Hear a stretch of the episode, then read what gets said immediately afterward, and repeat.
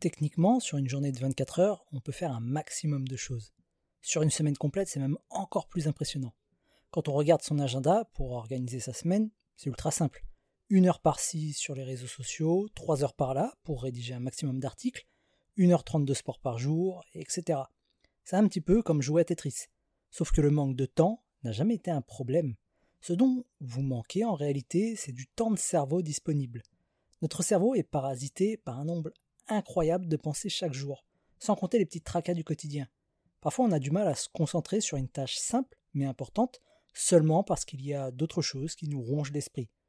Personnellement, j'ai toujours un mal fou à me mettre au travail quand je sais que j'ai un rendez-vous dans la journée. Je ne vais penser qu'à ça. Et une fois le rendez-vous passé, hop, mon esprit est libre et je peux à nouveau me concentrer facilement. Donc construire efficacement sa journée, optimiser son temps, c'est aussi tenir compte de ce genre de particularité. C'est aussi tenir compte de son temps de cerveau disponible.